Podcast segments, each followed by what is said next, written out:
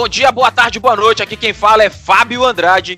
E esse é mais um episódio do seu Desabafos de um Cristão. E como diria Confúcio no livro 15, ter defeitos e não corrigi-los é o verdadeiro erro. E aí, galera, aqui quem fala é Pedro Andrade e eu digo, com grandes poderes vem grande responsabilidade. Fabiano, é contigo a responsabilidade de salvar não só o podcast, mas salvar o mundo, porque como diz a Liga da Justiça, você não consegue salvar o mundo sozinho. Meu nome é Fabiano Andrade. Escuta e será sábio. O começo da sabedoria é o silêncio. E isso é Pitágoras quem diz. Tá vendo aí? O nível tá alto aqui, eu tenho que estudar mais. Ah, tu só quer ler a Bíblia, mano. Aí tá, por isso que tu tá assim. Nessa- é. nessa- Gente, é, hoje o episódio, apesar de a gente estar brincando aqui, a gente vai falar sobre um assunto muito sério que tem sido cada vez mais recorrente, que é o suicídio de pastores, cara. Nós temos visto muitos casos aí, e não é de agora, de pastores tirando, né, a sua vida e tal. E a gente vai abordar o porquê isso, mas é assim mesmo. É, o que leva uma pessoa a tirar a própria vida? Então, a, a pessoa que se mata perde a salvação. Então, essas coisas a gente vai falar aí após a nossa musiquinha. Fica com a gente, não sai não.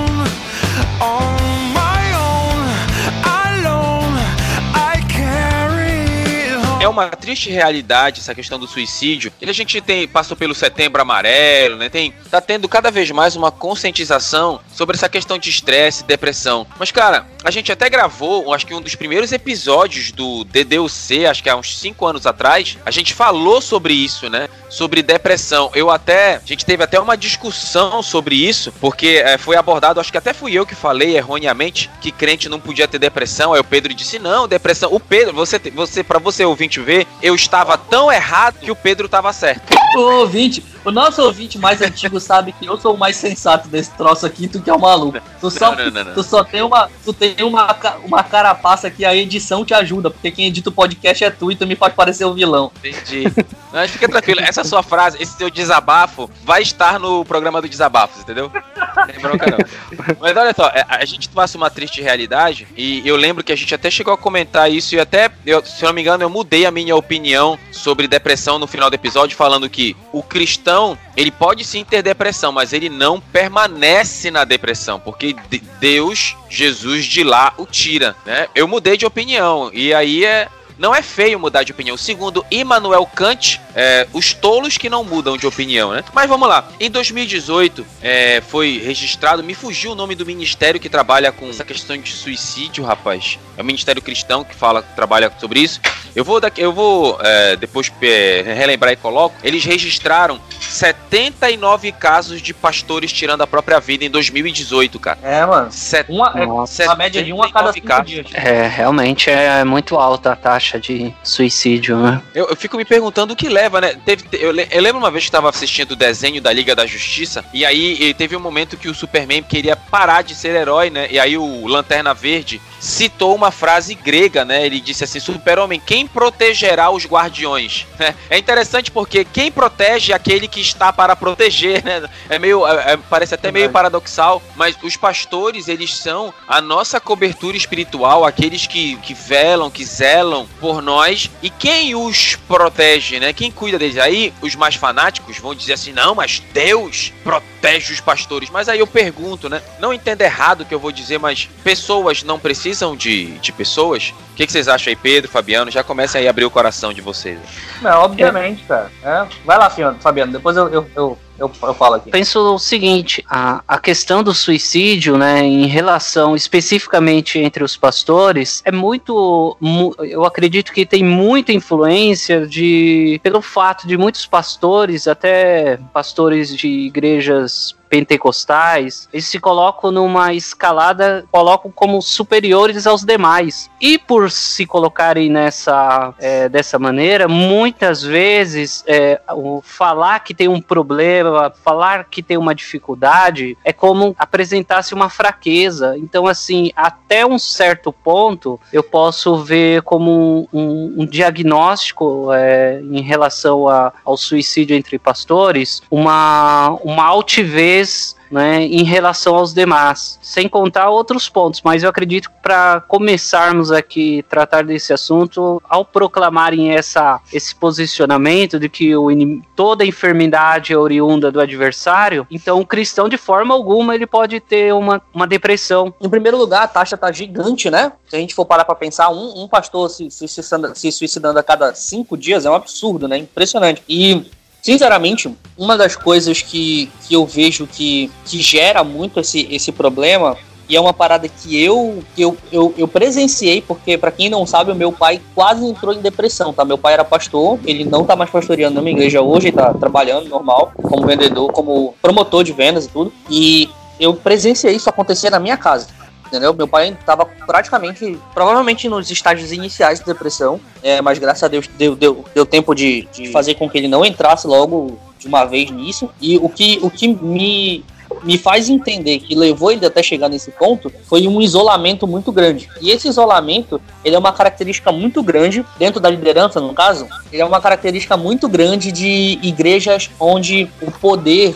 o poder não no sentido ruim da palavra, tá? Mas o poder no sentido de governo, tá? Da igreja. O, o, governo da igreja está centralizado na mão de uma pessoa só. Isso é uma parada que, que, que, me incomoda bastante, que eu vejo muito isso acontecer. E aí a gente vê muitas igrejas onde o governo todo está centralizado na mão do pastor. E no fim das contas, apesar de parecer muito bonito isso, mas isso gera uma sobrecarga muito grande que faz com que o pastor, muitas vezes, ele se sinta é, cheio e estafado de coisas para fazer. E daí, às vezes, tem, as pessoas não ajudam, não não tem, não tem apoio dos membros e ele tem que fazer basicamente tudo. E esse, esse esse, esse grande peso, esse grande fardo, somado ao isolamento de não ter ninguém para ajudar, às vezes o, o, pastor contar só com a força da própria esposa dentro de casa, então às vezes com os filhos, às vezes nem, nem isso, isso faz com que ele vai se isolando cada vez mais e gerando esse quadro depressivo gradativo e levando, no, no fim das contas, infelizmente, a muitos suicidarem. Assim. Obviamente existem vários outros fatores, mas assim, esse é um que eu posso falar para a gente começar o papo aqui de, de uma experiência minha mesmo, que eu vi acontecer perto de mim.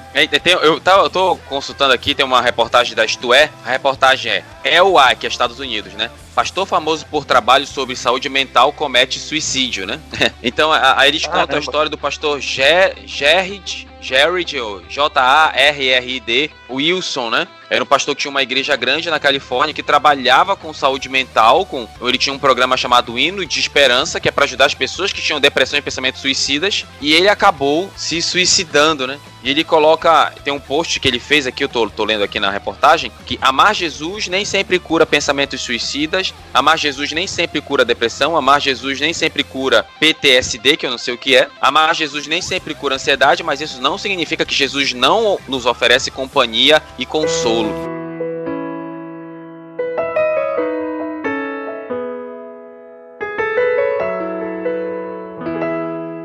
Cara, é, é, tem assuntos que têm sido muito ignorados pela igreja e eu vejo esse assunto comum, cara. Questão de depressão, por exemplo, eu fui para Fabiano, Pedro, colegas da banca, eu fui é, defender um artigo num, num congresso da Amazônia Legal, no encontro da Amazônia Legal, aqui no, no estado do Pará. E aí o, o artigo que eu, que eu fui publicar, é claro, não foi, eu não fui o único que participei da, da criação do artigo, tem, tem outras pessoas, tem o um psicólogo também, mas foi a síndrome de Burnout, né, ou burnout, né? E uhum. aí, eu, quando eu falei sobre isso associado à contabilidade, foi um choque para muitas pessoas, que muitas pessoas ignoram uhum. isso. E da mesma forma, na igreja, cara, questão de depressão, de problema, essa é uma triste realidade que a igreja tem que começar a olhar. E, e, e sabe, falando sobre triste realidade, eu vejo que há, há, muito também disso. É claro que muitos pastores, né, eles, eles não abrem, não se abrem, eles querem querem, acham que são os homens e mulheres de aço, querem resolver tudo sozinho, a gente não consegue, né? Resolver tudo só. Mas, cara, tem coisas que, tão, que acontecem na igreja que eu não consigo entender. Por exemplo, na igreja, muitas igrejas aqui no estado do, do Pará e fora do estado do Pará, existe meta pra alma, cara. Meta pra batismo, meta pra quanto a igreja tem que arrecadar de dízimo. Então tem igrejas que eu tenho, que eu tive ciência, que elas pagam, por exemplo, olha, arrecada aí na igreja, tudo que tu arrecadar, 10% da renda fica pra ti como pastor. Então, cara, que, que realidade é essa, bicho, que tá acontecendo nas, nas igrejas? Tudo isso colabora, porque a partir do momento em que eu transformo a igreja em um negócio, e o apóstolo Paulo ele fala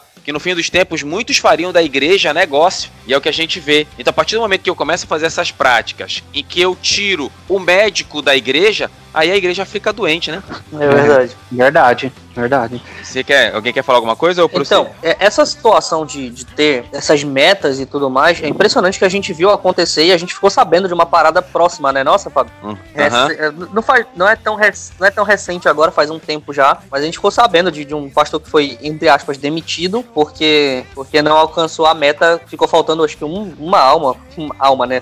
Como se os caras vissem com uma pessoa como alma nu- numa situação como essa. Impressionante. E aí, o, o, o- que acontece é que isso gera peso. E, e- e essa- tu tava falando sobre síndrome de burnout também, e eu lembro que o, pró- o próprio ah, reverendo Augusto Nicodemos, que eu, que eu cito bastante aqui, porque eu gosto bastante do trabalho dele, da, ah, do- dos livros, enfim, de, de- de tudo que ele faz, ele veio a público recentemente para falar que ele mesmo sofreu dessa síndrome de, de burnout recentemente e que conseguiu, com com auxílio, sair né, disso, né, sair de- desse, desse quadro com o auxílio da, da família, da igreja e com auxílio eh, de médicos também e tudo mais. Então, às vezes, até as, as pessoas que a gente até admira muito, como é o caso do, do, do Nicodemos no meu caso, eh, são pessoas que na, na frente, né, na internet, que esconde todas as partes ruins das coisas, elas parecem que estão super bem, tudo tá super legal, mas no fim das contas a pessoa tá passando por uma dificuldade tão grande que a gente não sabe, né? É, a, a Uhum. gente, é, a- muitas vezes a gente não sabe o que a pessoa passa, né, cara? A gente não, a gente olha ali a pessoa sorrindo, né? Muitas vezes tem Aham. pessoas que escondem a dor com, com uma boa aparência, com um sorriso,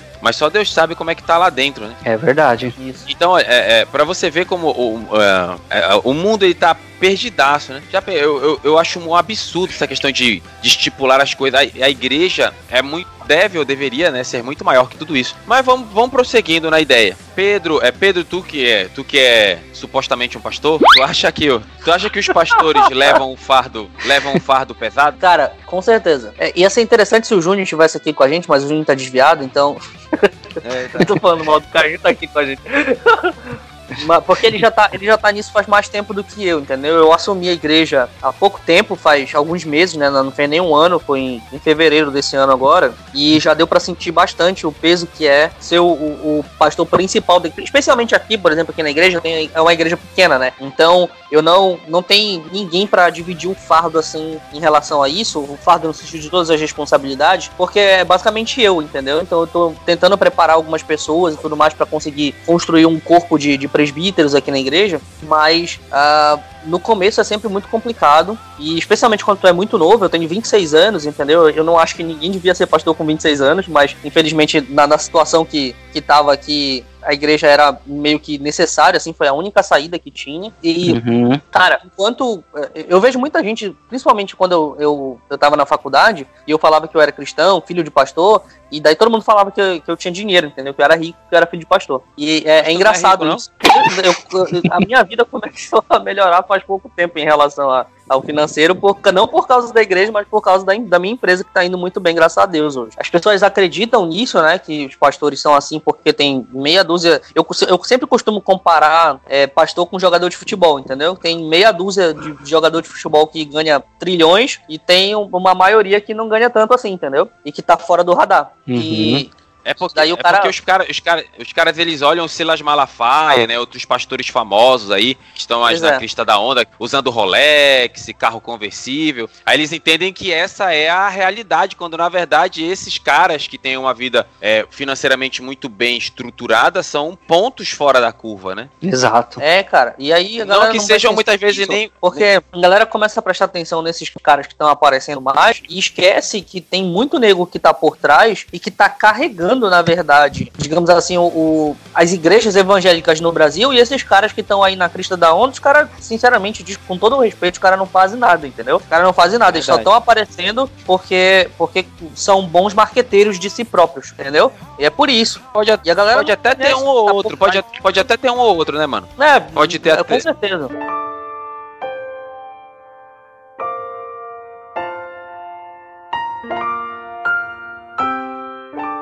Por exemplo, eu, eu cito ah, um, um pastor que me decepcionou muito recentemente, que a gente até falou aqui no podcast um tempo atrás, foi o Ed Renekiewicz, que sempre foi um pastor muito conhecido no, no, no, no mundo gospel brasileiro, não tanto quanto, por exemplo, Silas Malafaia, ou então quanto Marcos Feliciano, mas ele sempre teve um, um- bom reconhecimento, assim, digamos assim, e recentemente ele teve... A gente já falou sobre isso aqui, então não vou falar de novo, mas é, é, acabou decepcionando bastante a gente, mas era um dos que antigamente me parecia ah, um cara direito, empregava de fato a palavra, tava bem assim, sabe? Financeiramente falando, Mas- de forma geral. Mas será que, o, mas será que o, o Ed René só não cometeu uma besteira falando aquela besteira da, de Jesus ejacular pra mulher samaritana? Talvez tenha possível. sido só essa, mano. É possível, mas eu não tinha tanto. tanto Só ah, essa. Eu não tinha. Como-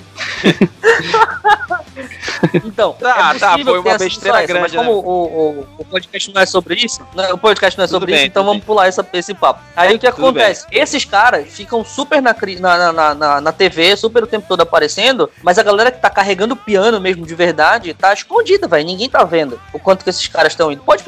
Eu duvido tu achar entre esses caras aí que, que acabou cometendo suicídio, entre os, os pastores que, que, que foram mapeados nesse, nesses 79 casos aqui de 2018, cara, eu deve, se tiver um ou outro que tá assim, um pouco mais aparecendo, ou então que tem uma vida financeira mais estável, é muito, cara, entendeu? Se tiver, dá pra contar, com certeza, deve, deve dar pra contar. Se tiver algum, deve dar pra contar nos dedos de uma mão, tá entendendo? Mano, tem, tem um, um instituto, tá olhando aqui na, na internet, que é o Inst- Instituto Schaffer, Schaffer. Ele, ele colocou aqui, ó, 70% dos pastores lutam constantemente contra a depressão, 71% dizem se dizem esgotados, 80% acreditam que o ministério pastoral afeta negativamente as suas famílias e 70% dizem não ter um amigo próximo. Tá certo que eu sou um cara muito cético com a estatística e com a probabilidade, né? 70% tá, mas qual foi a amostra? Quem foi o público? É, é, é, tem, tem uma série de questões que envolvem essa área estatística e a área de probabilidade. A, a metodologia, né? Exato. Mas me parece que essa. Me parece ser bem é, é, real essa ideia para muitos pastores. Será que eles não estão. é, como tu mesmo falou, Pedro, carregando o fardo sozinhos demais? Será que eles não deveriam ter mais ajuda, chamar outras pessoas? Pastor, eu vi uma, uma reportagem aqui que é pastor Lisandro Canes, da Igreja Vida Nova em Rio Grande. Né? Então, aqui tá na reportagem da Pleno News, fala que ele é, deixou um desabafo antes do suicídio. Ele colocou aqui, ó: Nenhum trabalho ou responsabilidade consumiu mais as minhas energias e a minha saúde do que liderar uma igreja. Como pastor, posso dizer que a igreja precisa urgentemente se preocupar com o descanso e a saúde de seus pastores. Antes de pensar no pastor como um super-homem, lembre-se que existe um ser humano à imagem de Deus atrás do púlpito, um ser hu- humano igualzinho a você. Essa foi a fala do pastor. Pô, cara.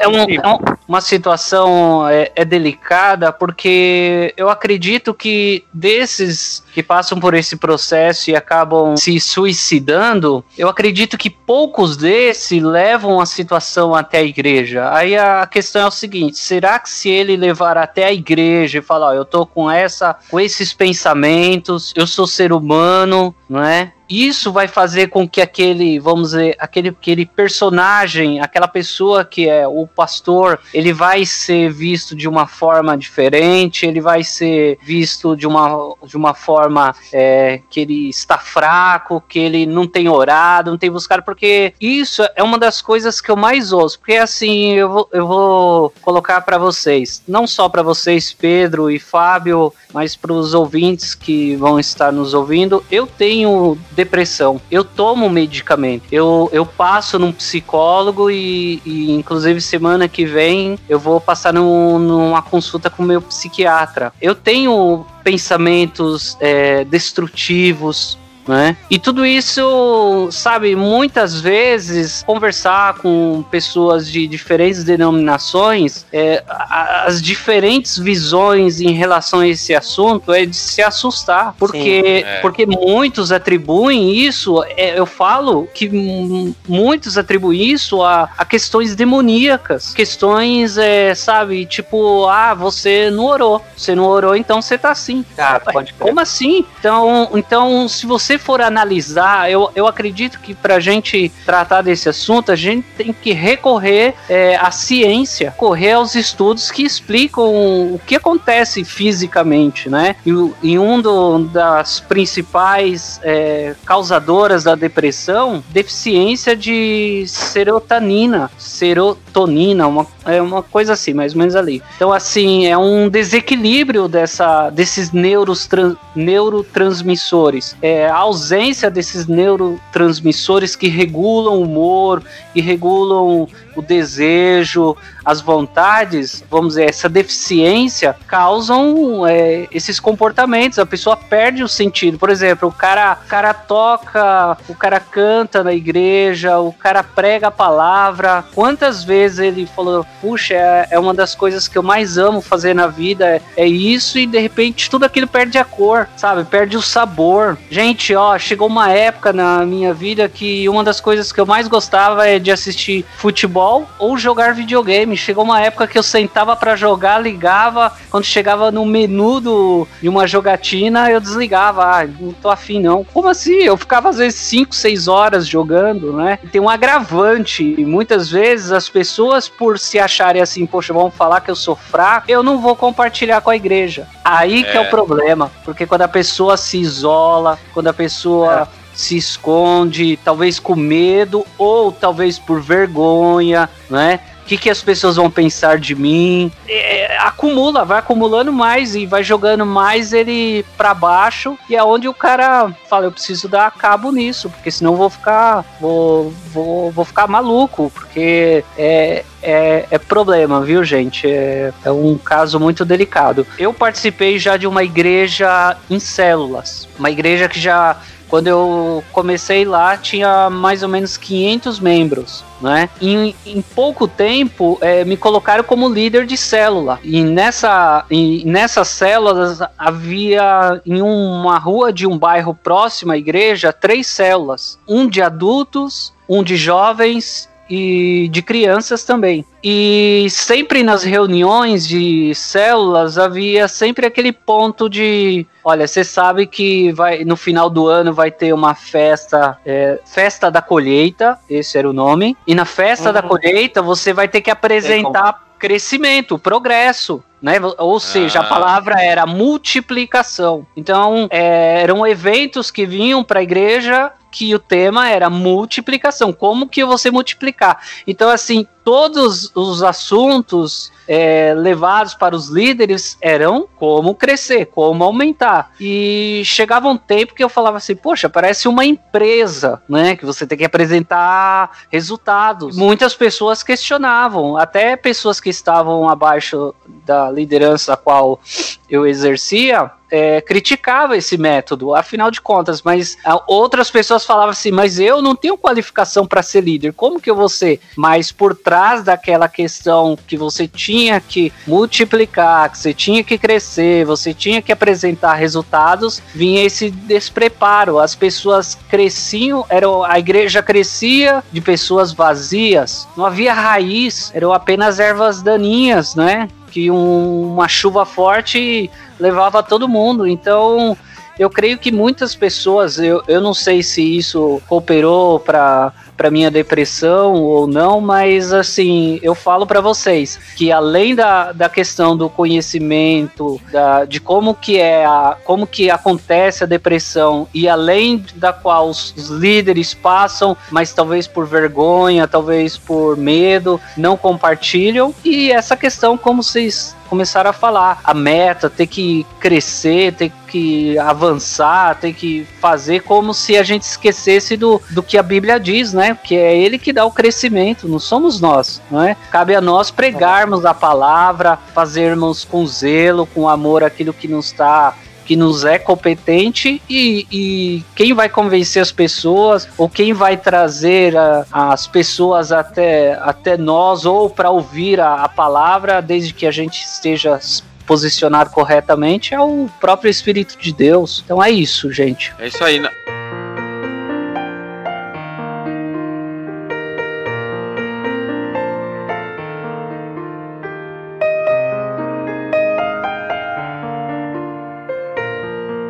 Que, eu vejo com tudo isso? Tem uma, uma frase de Friedrich Nietzsche que ele diz assim: o homem chega à sua maturidade quando encara a vida com a mesma seriedade que uma criança encara uma brincadeira, né? É interessante a, essa, Uhum. essa, essa, essa- esse jogo de ideias de Nietzsche, né? É, às vezes, o nosso grande problema, nós cristãos, é que nós espiritualizamos muito as coisas. Então, a Uhum. depressão realmente ela é, é uma doença. Você falou aspectos físicos, serotonina, entre outras coisas. E a, a igreja ela tem que parar de ver o diabo em tudo. E eu também, eu, eu também acho, achava na, na minha antiga religião, Fabiano, no Uhum. início das células, também era muito isso. Ah, tinha que. Festa da colheita, festa. Aí você tinha que mostrar, levar a gente. Aí é, minha, a célula que eu liderava, ela não tinha um crescimento grande, né? Era um crescimento pouco, bem curto. Então, às vezes, uma pessoa, duas pessoas periodicamente. Então eu sempre ficava triste Uhum. quando tinha essas festas, porque eu não tinha muita coisa pra apresentar, né? Então é, é, tem, tem certas coisas que a gente tem certas práticas que a gente tem que repensar um pouquinho dentro da igreja. né? Eu já vou partir pra, os pra parte cara- final do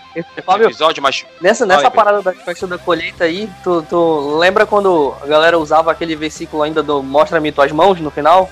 Uhum. falava, "Ah, Mostra tuas mãos, que, que frutos que tu tem pra mim, sabe qual é? é, não, não, não lembro dessa. Caraca, mano, rolaram uma dessa aqui uma vez, e daí começaram a usar dizendo, porque um dia Deus vai, vai perguntar pra você qual que é o fruto que tu tens. Ele vai perguntar, mostra-me as tuas mãos, entendeu? E aí faziam a, a ligação disso com a multiplicação da célula. Sabe, um negócio muito absurdo. É Muito absurdo, não é? absurdo demais. E aí a galera que não tinha, o cara ficava, tu, tu via nitidamente, quando o cara começava a falar sobre isso, quando o pastor, seja lá quem for, começava a falar sobre isso, o pessoal que não tinha um crescimento tão grande na célula ficava incrivelmente abatido e triste, saca? Achava que tava fazendo alguma coisa errada, que tava em pecado, Ex- que tava exa- tá? aí. A galera ficava mal pra caraca. Então, na moral, isso é uma cadeia de eventos, entendeu? Uma cadeia de eventos. É, Exatamente. Vem, vem, por exemplo, desde o, do, da crença popular, entre aspas, dentro da igreja, lá do começo, de que depressão é coisa do diabo, então que é, é falta de Deus, ou então que quem se suicida, quem se suicida vai automaticamente para o inferno. Vem desde isso,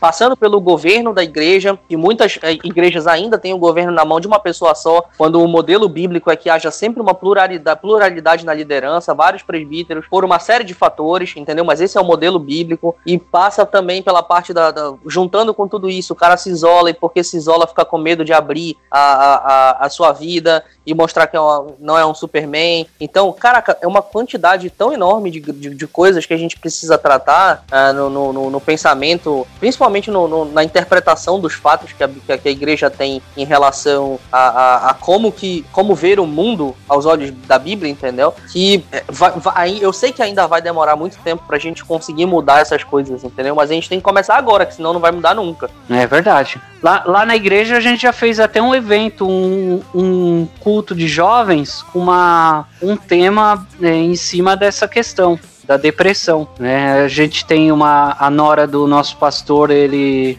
ela é psicóloga, né? Ter um, a cooperação. Eu cooperei na, naquele, na minha experiência, no que eu tenho passado, né? E assim, foi muito proveitoso nesse sentido, porque assim, eu, eu creio que algumas barreiras é, foram destruídas na, naquela noite. No, as barreiras, muitas vezes a gente quer, como foi falado, espiritualizar, mas as barreiras não, não eram só questões espirituais, mas barreiras do conhecimento. Muitas vezes a gente fala daquilo que não conhece, né? E Verdade. comenta, né? E às vezes fala o que não deve e acaba machucando. E eu creio que a partir daquela noite, se alguém passar por um problema desse, vai procurar. Meu pastor, ele é ciente da minha situação, né? Ele sabe que eu faço consulta, é, eu converso com ele sempre que, que a gente pode, a gente conversa nesse sentido, né? E, e é isso, eu eu vejo muita coisa é, como foi colocado pelo Pedro, é muita coisa para a gente rever e, e repensar nesse tem, tem, tem, um fato que, que eu acho que falta a gente mencionar em relação a esses fatores também, que eu acho que, cara, sinceramente precisa ser falado, que é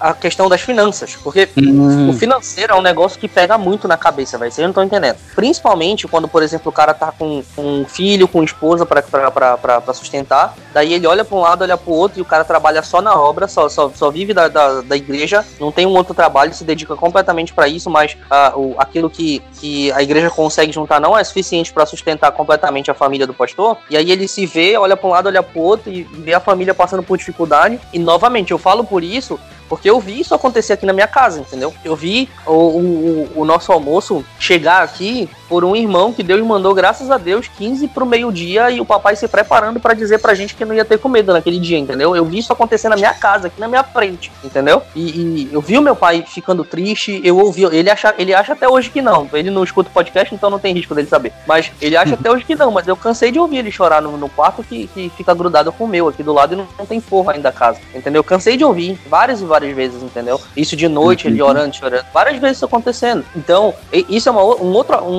outro, uh, um outro, uma outra situação que é importante a gente pensar em relação ao cuidado do, do com, com relação ao pastor, entendeu? E, enfim, vai juntando todas essa, essas essas, essas outras situações, esses outros argumentos, e aí vai virar uma bola de neve gigante, entendeu? Que a gente precisa tratar urgente. É verdade. É, nós precisamos, como igreja, já finalizando esse episódio, nós precisamos, e aí é, é uma, uma fala para todos os líderes ovelhas, todos que nos ouvem aqui nessa, nessa tarde, noite ou nessa manhã, sei lá que horas você está ouvindo. Nós, como igreja, precisamos muito repensar as nossas práticas como igreja. Repensar que nem toda desgraça foi feita pelo diabo, entendeu? Repensar que existem problemas de saúde entender que existem profissionais qualificados para ajudar as pessoas, muitas vezes uma qualificação que nós como líderes da igreja não temos e qualificação que o curso de teologia não dá. Então, Verdade. precisamos repensar as nossas práticas